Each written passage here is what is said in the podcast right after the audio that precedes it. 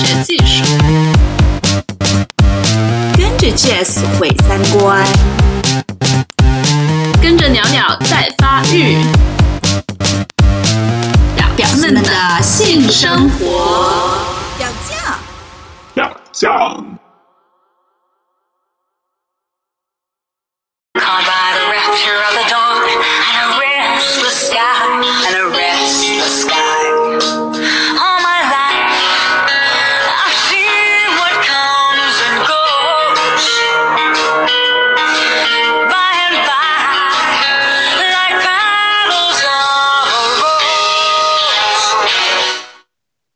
大家好，这里是表酱，我是本期主播鸟鸟。今天我们邀请到了一位海外留学党老秦表妹，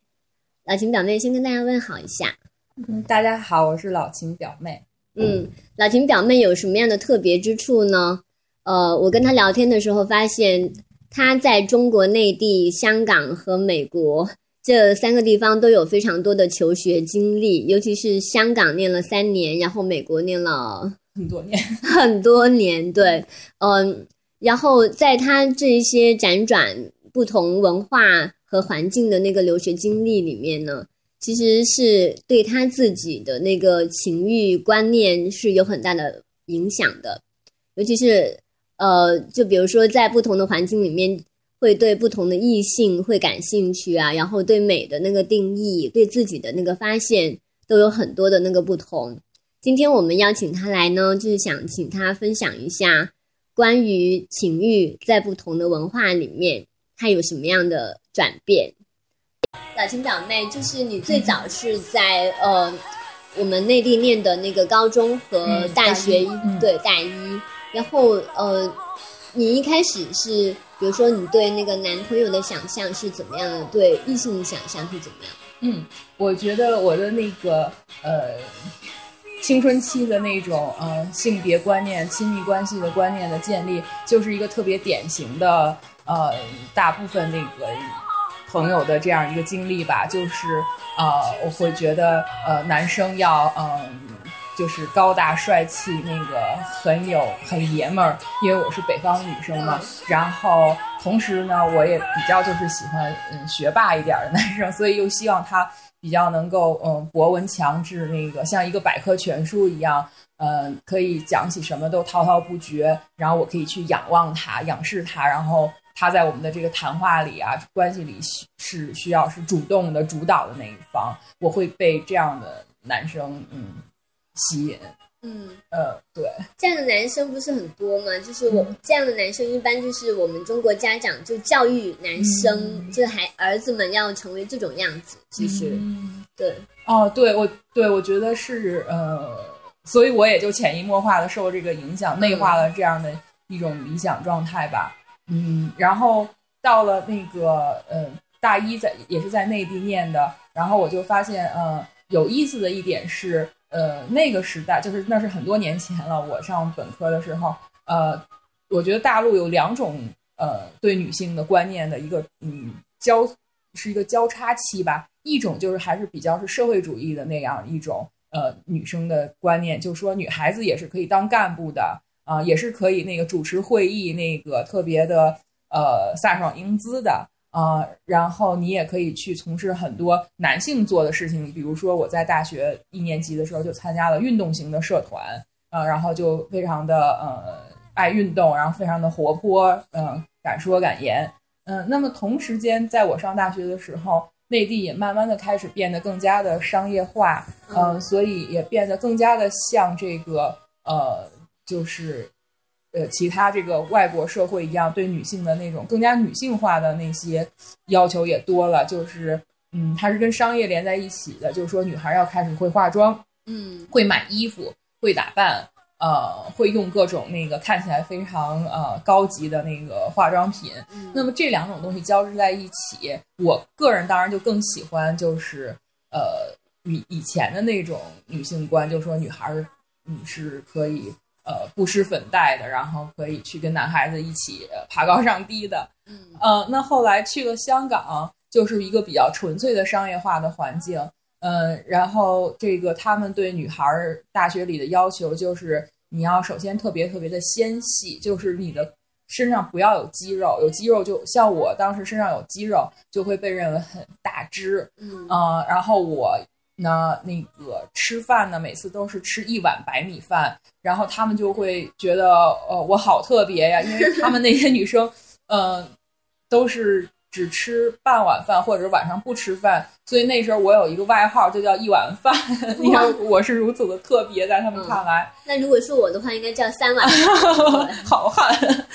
嗯、然然后，嗯、女孩子，我几乎认识的每一个女同学，在上呃学的时候，香港女孩都要给自己的男朋友织围巾，嗯呃，因为在这里看起来是一个非常温柔贤惠的事情。呃，我当时呃没有男朋友，我就特别特别想有一个男朋友的原因是我特别想给一个人织一条围巾。那我想我要有一个男朋友就好，我就可以给他织围巾。所以后来我有一个男朋友，我第一件事情就是给他织了一条围巾。嗯、就是这样，就是你觉得被人赞许啊，你特别女孩，特别贤惠，是一件特别美好的事情。有一次我们搞活动，呃，小伙伴们就互相写评语，结果有三个小伙伴给我写的评语都认为我是一个贤妻良母型的人，我当时特别开心啊、我就觉得是对我特别高的一个赞许。那现在如果你说我觉得我是一个贤妻良母的人，我可能觉得你是在骂我。嗯，对，对，这是香港那。那时候的香港，就是对女性的那个要求怎么这么的，就是跟我想象的不太一样啊？哦，嗯你说的那种织围巾啊，什么 煲汤啊，嗯做贤妻良母啊，其实我们在那个 TVB 嗯就香港港剧里面看到很多这样的女人，就是好像呃对女人的要求都是要入得厨房，就、嗯呃上得厅厅堂这种，就是很传统的那种、嗯。很保守的那种中国传统女性的形象。嗯，是啊，就是我去香港之前也认为它是一个非常摩登现代化大都市。呃，你也看到它也有那些白领丽人哈，这个正绿俏佳人什么的。呃，可是，在大学校园里，我的亲身经历确实就是这样的，就是女孩子，嗯，也穿正装去开会，但是同时你就是要呃织围巾，然后烫发、什么化妆都挺普遍的。然后我当时就有一种非常强烈的挫败感，嗯因为我在北京被人那个呃喜欢的那些特点，嗯，活泼开朗、爱运动，呃，好像在这边是不被那个承认的，嗯而我身上无法具有的那些特点，呃，是这边比较受欢迎的，而我又无法达到的，嗯嗯，所以我当时就 挫败感很强烈，而且我觉得那都是我自己的错。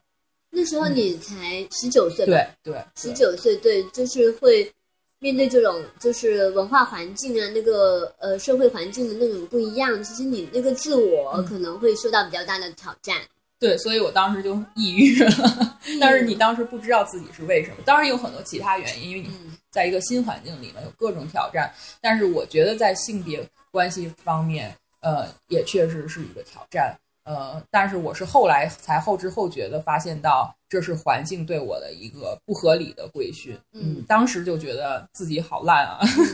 可是就是很幸运的一点，就是你一年半以后就离开香港呃，我在香港待了三年吧，哦，三年。对，嗯嗯，对，但是我中间又去美国做交换生，嗯啊、后来又去美国读研究生，然后我并不是认为美国就是一个天堂，什么都好，嗯但只是很巧合的，在美国发生了一些转变自己想法的事情。嗯那么第一个直观的感受，就是因为美国是一个特别，它是一个移民社会，所以它是多种族、呃多民族的融合，所以呃你在街上走着，各种大大小小、奇形怪状、呃黑白高低的人都有，嗯呃那么什么颜色的？对，什么颜色、什么那个特色的这个脸上什么特色的人都有，所以你你就是发现，那什么是好看，什么是不好看，他们的美是很多元的，他们会觉得好多不同样子都是很美的。你白富美这种嗯嗯标准，白首先就不行了。，对对美美的标准也很不一样啊。对，所以我当时就会发现，呃，那个台湾作家李敖说，他认为美女的标准就是高白秀又瘦，这个只可能可能在这个中国的这个汉族人群里达到，因为那个你比较单一的这样一个审美，但是在美国就会多元是我的第一印象，嗯、但是这个还不足以改变呃我本身，那是因为我在学院里面呃真正开始接触一些呃性别女性主义的东西，嗯，那么有了一个理论上的高度，嗯，然后我我跟人开玩笑说啊，那个我以前的男朋友会觉得，比如说我头比较大呀，或者是腿不够直啊之类的，嗯，那么他们那些女权主义的朋友们就会非常惊讶，说，嗯，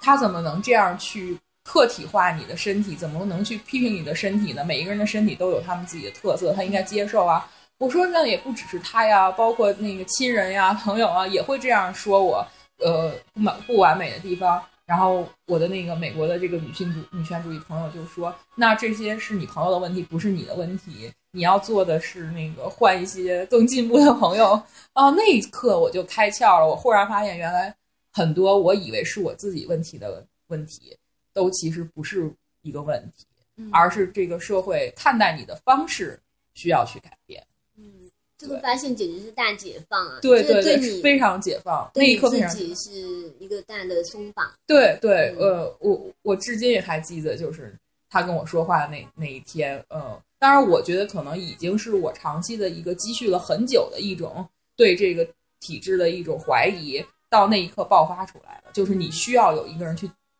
戳破那个窗户纸，嗯但是你自己一路以来经历的各种不满意，已经帮助你呃反反思到了那个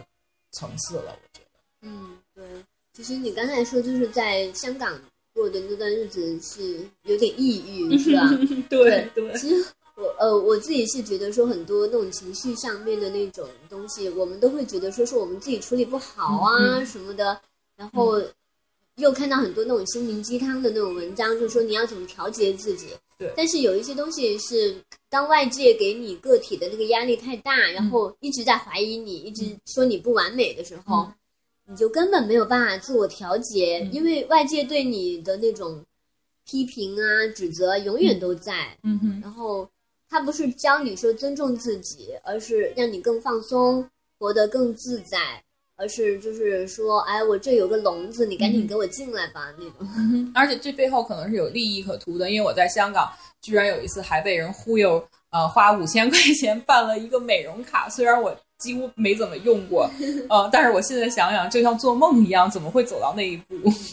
就是除除了除了你对自己的那个重新发现，在不同的那个环境里面得到转变以外，就是你对异性的那种想象，会不会也也会有一些嗯转变的过程？对，这个也超有意思，因为我我刚才跟你讲，我在那个内地的时候，从小就是内化了这个我们比较典型的这种性别观，呃，然后我我是那个八零后嘛，然后我们成长起来都是大家看的都是什么《戏说乾隆》啊，呃，《还珠格格》呀，就是尤其是《戏说乾隆》，就是这种你对一个男性的想象就是要很 man，然后呃，这个很有主导性，很有权利，嗯、呃，然后我又喜欢学霸，就是要又很渊博，因为嗯你自己是学霸，嗯没有，就是我我希望希望找一个像百科全书一样的人，嗯，那么后来我到香港以后有一点转，呃，就是有一个直观的感觉，就是首先我觉得，哎呀，好像香港的女生很秀气，但是男生好像也变得很秀气，就是嗯，男生也不够爷们儿，这是我当年啊那种想法，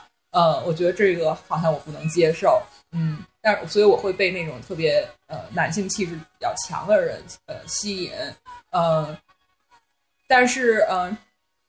到嗯、然后到现在就是经过了很多年之后呢，我忽然发现自己变了，我觉得这很神奇。因为如果是你问大学时候的我愿不愿意接受一个可能不是那么具有典型的男性气质的人，我可能觉得打死我都无法想象的。什么叫不是典型的？嗯，就是嗯，就是说可能不够高大威猛啊，这个不够阳光帅气，或者说呃不够有肌肉啊啊，说话不够那个 assertive 呀，对吧？就是就是说话不够那个呃 断章，呃比较武断呀、那个不够有主导性啊，那个不够干脆利落啊，对不够有那个权利的对那种感觉。对，那个时候我就无法接受不符合我的想象的这样的人啊。那我现在就觉得这些好像嗯都没有什么关系，因为呃，我觉得亲密关系的核心并不是呃社会上规定的男人应该怎么样，女人应该怎么样，然后两个呃符合社会规范的人在一起，我觉得这个定义太狭隘了。啊、我现在觉得对于我来说最重要的是那个亲密的感觉本身，因为我觉得呃人与人之间的关系，呃，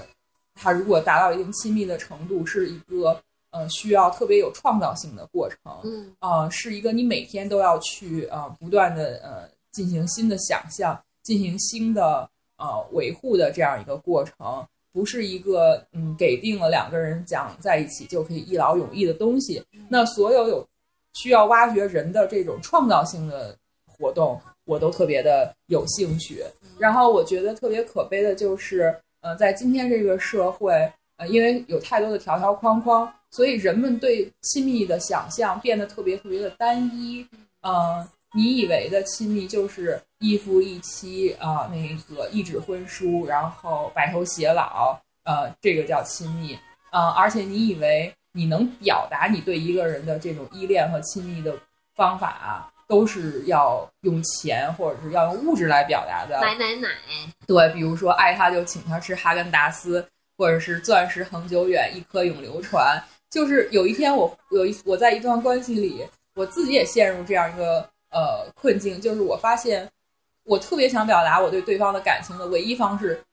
就是给他买东西，因为我不知道还有什么其他方式了。后来我觉得这个是需要反思的，然后我觉得你呃两个人在一起共同的经历、共同的那个分享本身就是呃最有创造性的这个亲密。那我觉得这个东西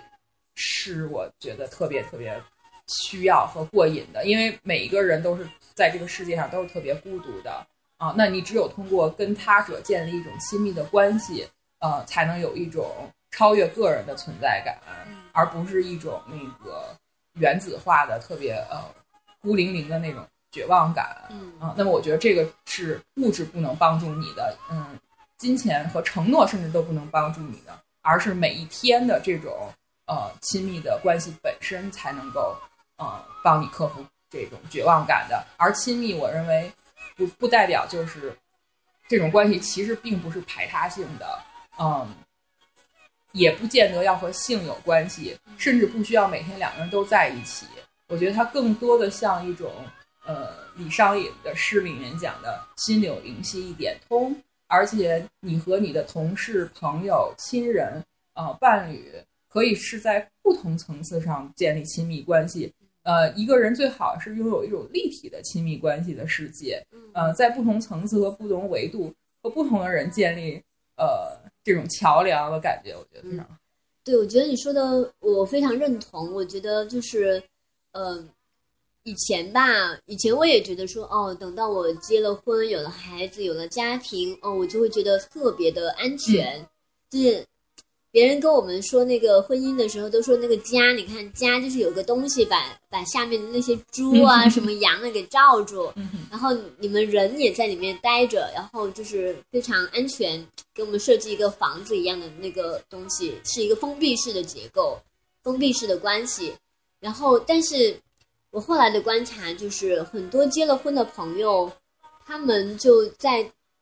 为了他，尤其是我说的是女性朋友，他们就为了自己的那个家庭、婚姻、孩子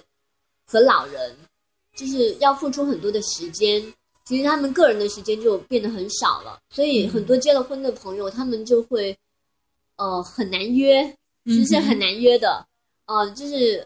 要他们重新出来叙叙旧啊，就是聊一些我们共同感兴趣的话题呀、那些的机会就很少了。嗯所以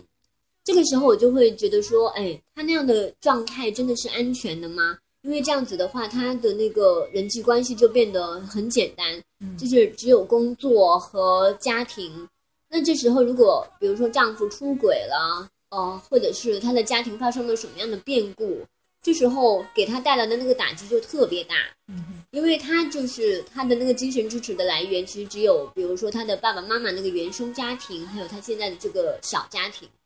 嗯，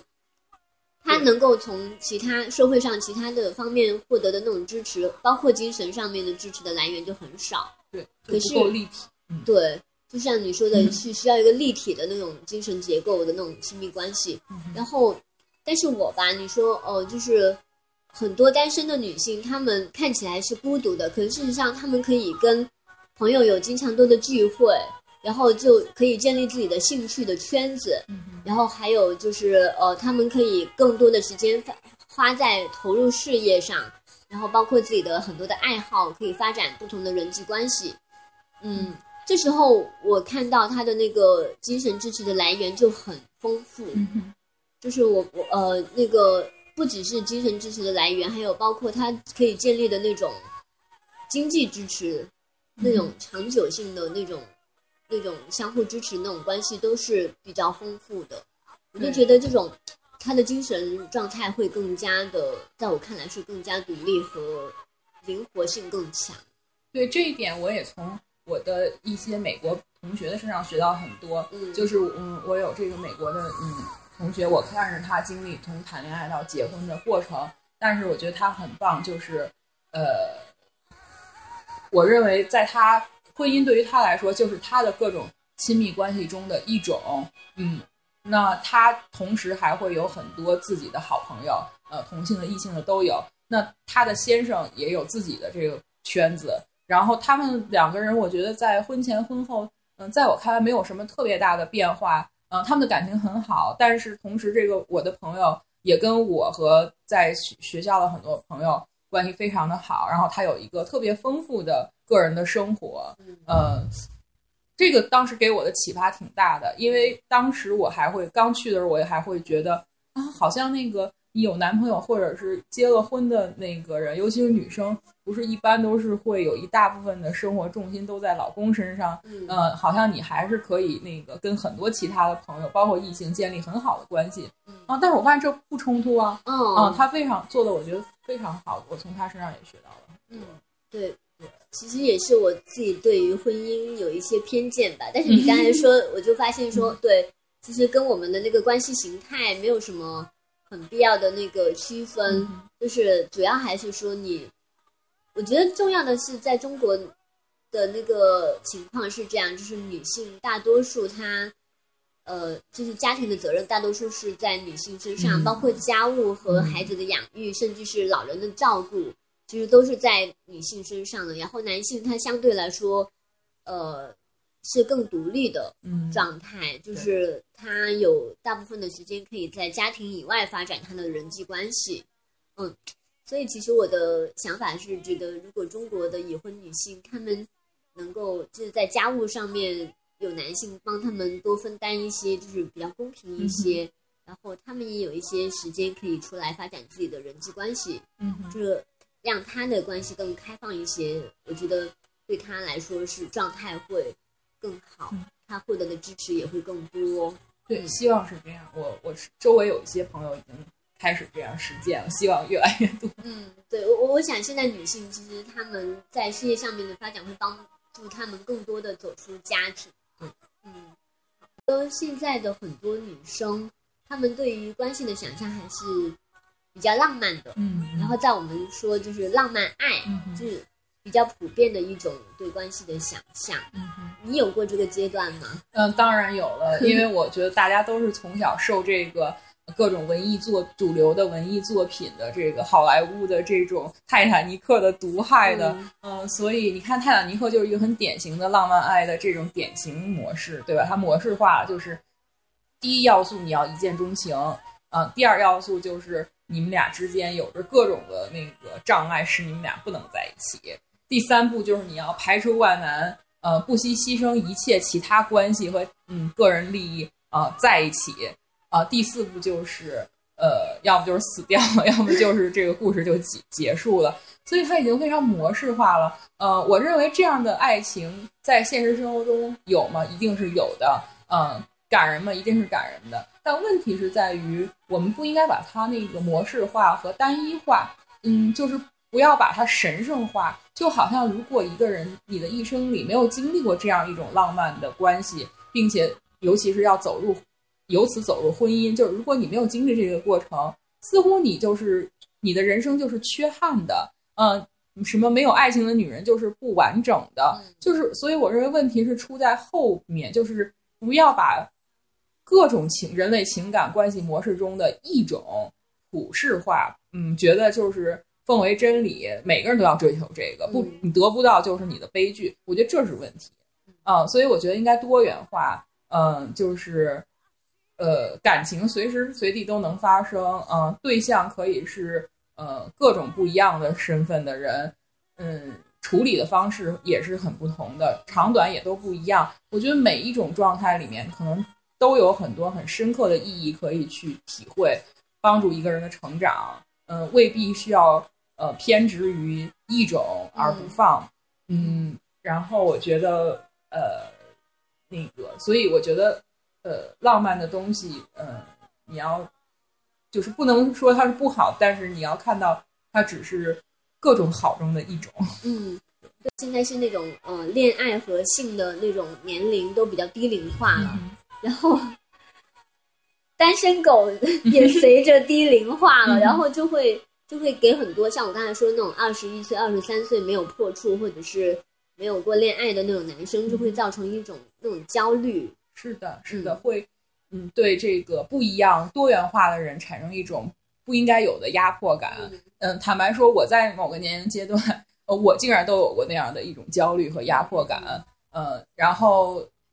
呃，我觉得这个世界就是很讨厌，就是在你一定年龄的时候，你的焦虑来自于呃，这个你早恋，比如说对吧？早恋，呃，我就是曾经早恋过，那个时候是不允许你做这些事情。又到了一个年龄的时候，就反过来是，如果你还没有恋爱或者结婚，又是你的问题，好像永远都没有一个对的时间，因因为没有什么，每个人的一生都是不一样嘛，其实是没有对错的，但是人为的去规定了很多这种对错。可能是更多的压力，可能是来自环境吧。嗯，对，就是有一个社会规范在那里，好像只要离这个规范有点距离的人，都被视为这个艺术，甚至是这个呃叛叛徒。呃，叛徒就是比如说你就是到了二十七八岁没结婚，就觉得说怀疑你是不正常或者是没错，没错。对，嗯那美国那边，呃，嗯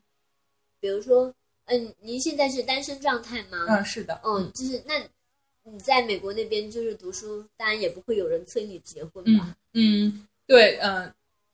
就是他不会有这种嗯明目张胆的催，但是我觉得在任何一个社会，对性别还都是有一个呃预期的性别身份，就是到了一定年龄，呃，我觉得美国的这种家庭为中心的这样一种社会规范，呃的力量也是蛮强大的。呃，它虽然就是说，呃，对人预期的结婚年龄是比中国要晚很多，呃，比如说，呃，可能三十五岁以后、四十岁结婚也都很正常。但是，一旦你结了婚，他们还是会对你有一个想象，就是一个人要以自己的家庭为重，呃，要对这个东西有一个严肃的承诺，呃，然后要以孩子为重，还是有这样的很多东西在里面。因为，呃，整就是任何一个社会，呃，它都有一种嗯力量是趋向于让社会的各个单元能够呃粘合在一起，不要松散。那么家庭是一个非常好的这个固定社会的一个一个单位，所以在美国他也会强调这些东西，只不过就是我认为他对个人的这个呃允许的那个范围比较大，就是说你的年龄范围可以大一些，然后你的这个比如说结婚对象的跟你的年龄差距呃可以就是大一些，就是它更呃就是宽泛一点，但是它也是有这种对家庭的一种嗯社会的期许的。嗯，对，其实就是呃，我的一个好朋友苏子，他现在也是在美国那边念博士，然后呃，他曾经跟我做一个分享，就是说他总结了美国那边给已已婚者的那个福利，在法律里面就有一百三十三条。婚姻是一种最古老的社会制度之一，然后那个非常的有力的去约束和规范社会个体。呃，反正我觉得，呃，我既不挺婚也不反婚，呃，因为我觉得在现阶段，呃，在性别不公平的情况下，婚姻制度还是多少呃会保护弱势的一方的，这个你不得不承认，嗯。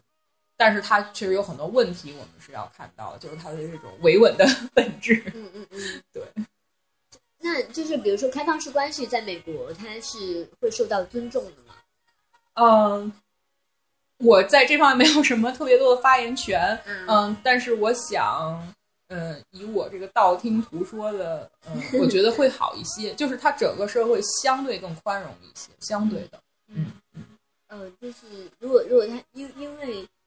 可能是文化上面的非常的很多文化的那种融合，然后造成了他在一些观念上面不会有那么多容易统一的那种东西。嗯，而且它的社会，我觉得高度的分离化，就是简单说就是，嗯，小团体、小圈子互相抱团儿，呃，没有一个社会特别统一的大一统的平台，让大家去辩论这些不一样的东西。嗯，就是它有很多亚文化，然后比如说你是喜欢开放关系的，或者是你喜欢虐恋的，或者是呃你是这个喜欢就是其他的一些酷儿行为，就是同性恋也好，或者怎么样也好的，大家就都各玩各的。嗯，井水不犯河水。包括我所在的这个学院体制，也是美国社会的一个很小的侧面。我所说的所有情况，也都是学院制度内，其实是一些知识分子精英了啊、那么可能呃，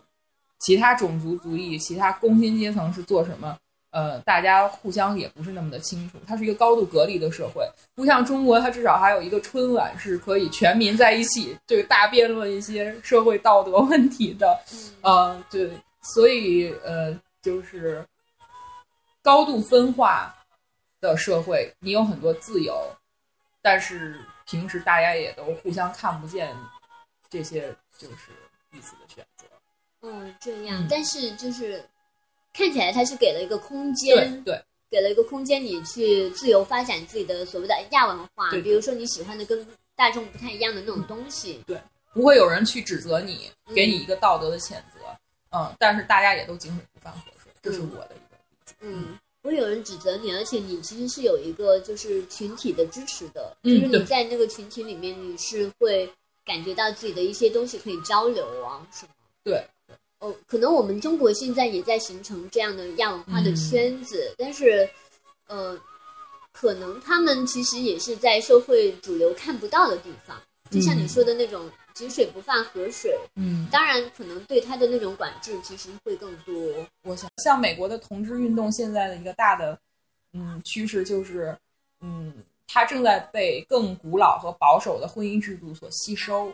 它本来它的这个爆发和兴起是对整个人类的这个异性恋婚姻制度的一个挑战，对吧？但是慢慢的，它现在是在美国越来越多的州，同性恋婚姻可以合法化了。也就是说，这样一个保守的、古老的游戏，你也可以来玩了。嗯，那么最后的结果就是，这个制度似乎是永远都不会被打破的，嗯嗯嗯只不过是制度有了一些新的规则。嗯，所以这个问题就是长远来看，到底是呃有有利还是有有弊？对于这个性的自由和解放，我觉得也是一个可以继续观察的很有意思的事情。所以在这样一种情况下，他被这个婚姻制度已经收编了这个情况下，呃，也就自然而然不难想象为什么同志也开始追求这样的一种浪漫爱的表述。呃，因为在这个十九、十八世纪以来，嗯、浪漫爱和婚姻早就是绑定在一起的。就像我说的，一个最理想的状态是，呃，一见钟情的浪漫爱走入婚姻，嗯，是一个捆绑销售的东西。哪怕在王子和公主这种古老的故事里面，他最后也会有个婚礼。嗯哼，嗯哼，但是我觉得，就是现代人解读这个故事有一个很棒的点，就是说，呃，你那个王子和公主那一本童话后面就是什么菜谱啊、嗯育儿啊，可能还要再加上反家暴的一些东西吧。对我们必须要加上反家暴的东西。对，嗯，好，今天跟你聊得很开心，嗯，我也是。谢谢老秦表妹来到我们的节目中。嗯，嗯谢谢鸟鸟。对，呃，然后也也要跟大家就是说一个小小的请求，就是呃，鸟鸟现在想要写一篇对于亲密关系中的那个强暴或者是暴力的那个事件的一个小的报道，所以呃，如果你曾经有经历过这样的那个事情，或者是你听过这样的故事，想要跟鸟鸟分享的话，呃，可以在表酱的电台下面留言，呃，或者是在表酱的微信或微微博公众的那个平台上面私信我，呃，找到我，嗯，我很愿意倾听你的故事，我也会尊重你的故事的。好，谢谢大家收听这一期的表酱，我们跟大家 say 拜拜吧，拜拜。拜拜。